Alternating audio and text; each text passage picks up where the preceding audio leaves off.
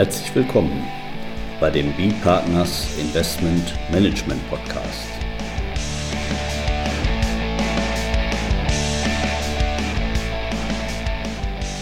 Immer wieder Mittwochs, kurzer Wochenrückblick, was in unserer Beratungspraxis besonders interessant war. Unser Thema heute: Versorgungswerke und steuerfreie Kapitalanlagen im Ausland. Diesmal Österreich. Mit Alexander Skowronek, Partner bei B-Partners und Carsten Bödecker, ebenfalls Partner bei B-Partners. Ja, Versorgungswerke und Kapitalanlage, das ist ja sozusagen äh, unser Kerngeschäft, insbesondere das Geschäft hier von, von äh, meinem Partner Herrn, Herrn Skowronek, der eben sehr viele Versorgungswerke hier betreut. Ja, und bei Versorgungswerken, um da jetzt erstmal so ein bisschen ganz allgemein in das Thema hinzuführen, diese Versorgungswerke sind in äh, Deutschland steuerbefreit und ähm, bis auf jetzt bei, bei Dividenden, also Abzugsteuern, Kapitalertragssteuer. Und wenn wir jetzt einfach mal uns im Fall nehmen, ein Versor deutsches Versorgungswerk investiert in eine deutsche Immobilie, nicht, dann werden also Mieterträge und Veräußerungsgewinne äh, dort steuerbefreit. Investiert ein deutsches Versorgungswerk im Ausland, jetzt erstmal so mal ganz grundsätzlich, dann ist es zumeist, so wäre es äh, vielleicht da gehen wir auch noch mal kurz vielleicht darauf ein, wenn, wenn jetzt mal ein ausländisches Versorgungswerk äh, bei uns in Deutschland äh, investieren würde, dann sind die erstmal grundsätzlich beschränkt steuerpflichtig, nicht? auch mit diesen Mieterträgen und mit dem Veräußerungsgewinn aus deutschen Immobilien. Und das gilt natürlich dann umgekehrt vielfach. Eben auch, wenn ein deutsches Versorgungswerk im Ausland investiert. Und dann ist es eben halt die schlechtere Steuersituation, äh, die man hier im Ausland jetzt hat als deutsches Versorgungswerk versus hier in einer Immobilieninvestition im Inland, die es zu überwinden gilt. Gibt es natürlich dann, also mal Zins und so weiter, kann man auch abziehen, Gesellschafterdarlehen, da das ganze Thema. Aber wir wollen eben mal ganz speziell fokussieren auf äh, ja, einfach eben Versorgungswerke und deren Behandlung im Ausland. Denn da gibt es äh, durchaus Ausnahmen. Und eine Ausnahme jetzt hier Österreich, uns mal angucken, aber Sie haben auch schon mit anderen Ausnahmen auch schon zu tun gehabt, Herr Skobolek. Ja, richtig. Also eine, eine Ausnahme findet man äh, auch erstmal im deutschen äh, Recht sogar. Äh, mein Kollege hat es eben gesagt, wenn ein ausländisches Versorgungswerk hier in eine deutsche Immobilie investiert, dann führt das erstmal zu einer beschränkten Steuerpflicht. Wenn dieses ausländische Versorgungswerk aber über einen Investmentfonds investiert, dann haben wir tatsächlich dort auch Befreiungsvorschriften für äh, diese Erträge.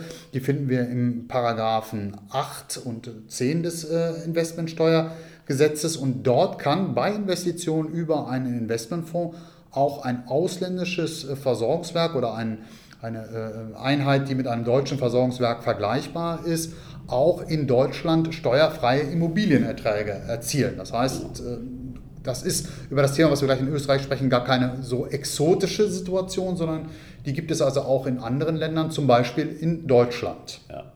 Und, und da ist es eben auch so, also man könnte ja daran denken, damals als das jetzt, das ist ja gekommen mit dem Investmentsteuergesetz 2018, vorher hatten, das ist ja speziell im Investmentsteuergesetz geregelt, diese Befreiung, vorher hatten wir sowas eben nicht. Und äh, könnte man ja erst daran denken, okay, man macht das jetzt nur mal unionsrechtlich.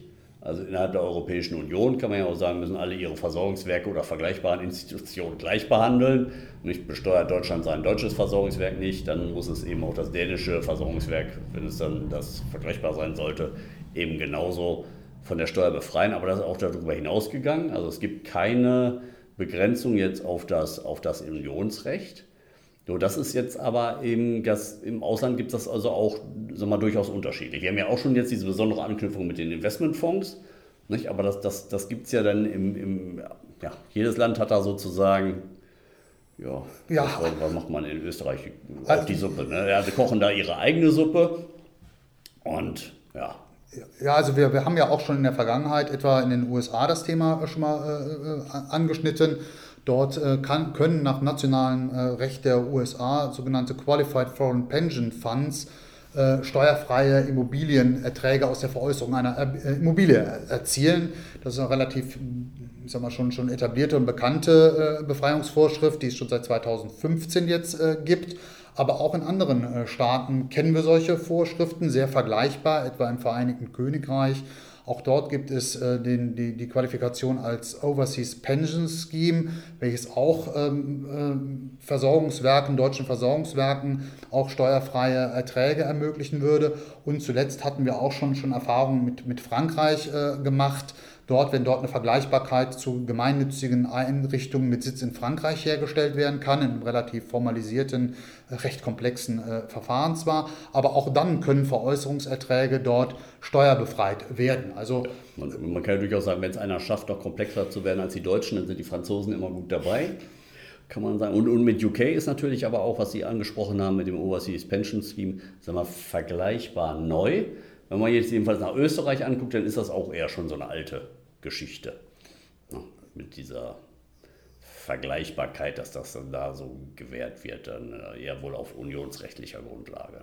Richtig, also das ist jetzt äh, in, in, Österreich auch jetzt nicht, nicht, nicht ganz neu, aber ähm, nicht dessen ungeachtet sehr, sehr, sehr interessant, sich das jetzt näher anzusehen. Und äh, deshalb wollen wir unseren Blick jetzt mal vom, von den USA, von UK, Frankreich mal nach Österreich äh, wenden und ähm, uns mal die Situation dort anzusehen. Und bevor wir uns dort ähm, vielleicht mal die, die Regelung im Detail angucken, muss man sich erstmal vielleicht mal vor Augen führen, welche Strukturen überhaupt äh, es ermöglichen, dort von dem besonderen Status profitieren zu können. Und da ist es natürlich schon relativ eindeutig, dass man sagen muss, das muss eine transparente Struktur sein. Also wenn man dort eine äh, Struktur hat, die am Ende als intransparent äh, angesehen wird, das heißt ein Vehikel dazwischen ist, welches in Österreich selber als Steuersubjekt gesehen wird, dann muss man sagen, dann funktioniert das grundsätzlich nicht mehr, weil man dann auf dieser Ebene kleben bleibt und nicht mehr dann dahinter schauen ja. kann. Wobei man ja auch sagen muss, äh, jetzt auch über das Investmentsteuerrecht in Österreich kommen nochmal so besondere Transparenzregelungen, jetzt also was auch Immobiliengesellschaft versus Immobilienholdinggesellschaft so angeht, aber da brauchen wir jetzt gar nicht mehr aufs Detail gucken. Also jedenfalls vom, vom, vom, vom Grundsatz her ähm, wenn wir uns einfach mal ein Investment nehmen, deutsches Versorgungswerk nach Österreich, ohne Gesellschaft dazwischen, dann ist das sicherlich erstmal so mal der Grundfall.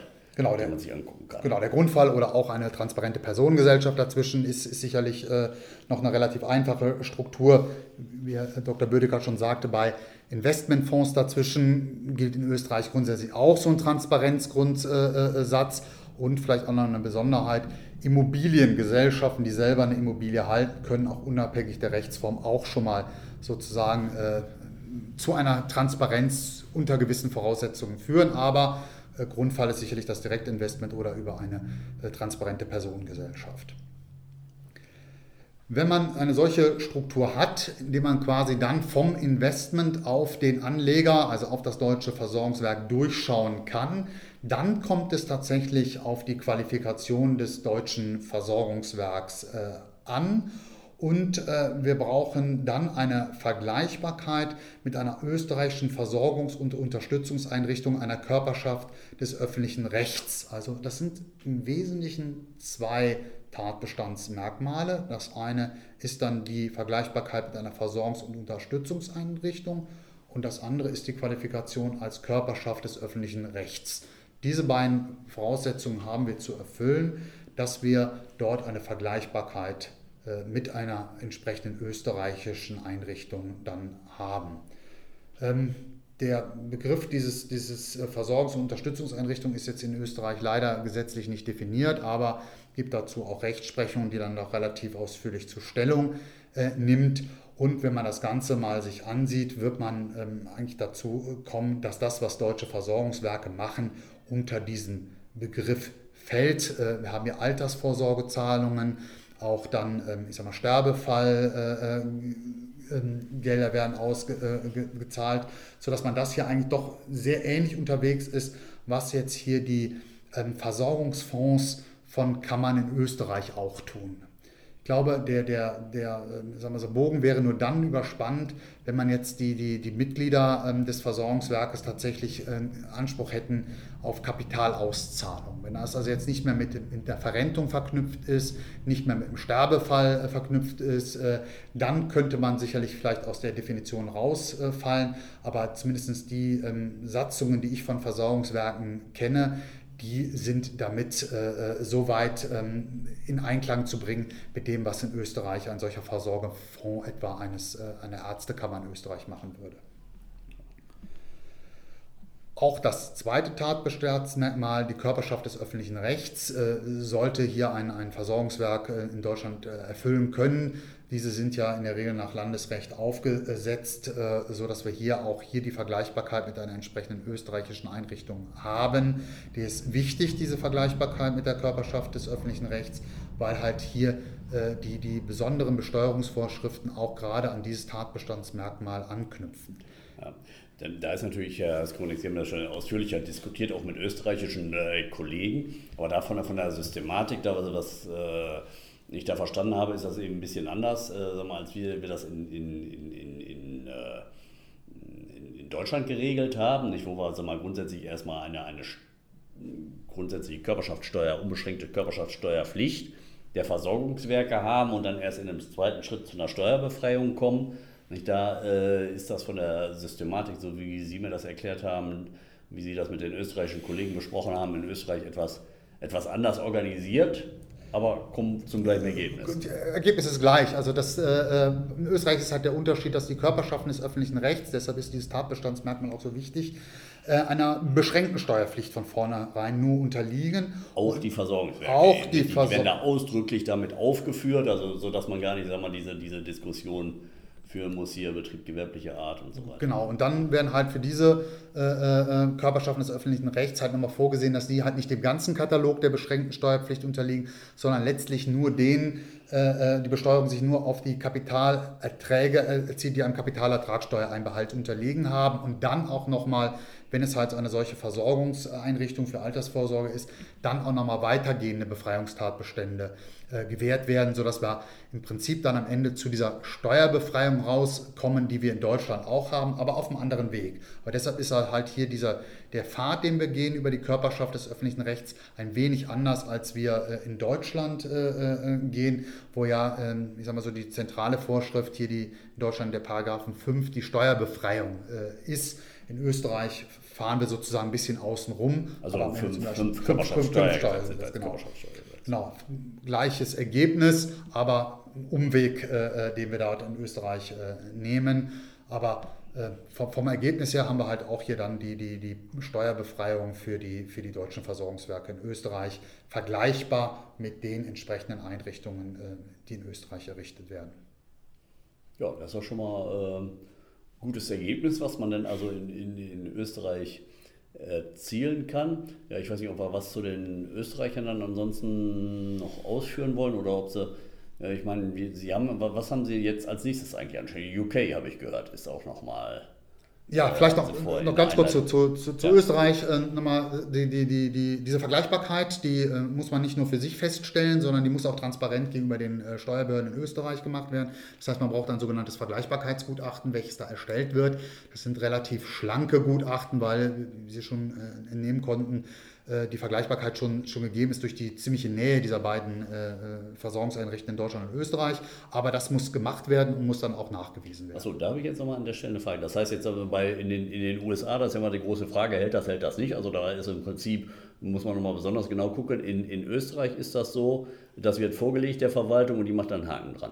Genau, so ist es. Genau. Ah, das, das, ist halt der Unterschied, während ja. also in den USA da noch eine große Unklarheit besteht, wie das Verfahren dort aussehen soll. Das ist schon lange angekündigt, dass in den USA die, die IRS da mal Stellung bezieht, wie man den äh, Status nachweisen soll. Soll wahrscheinlich sind die Unterlagen dazu noch in irgendeinem Büro von irgendeinem Präsidenten.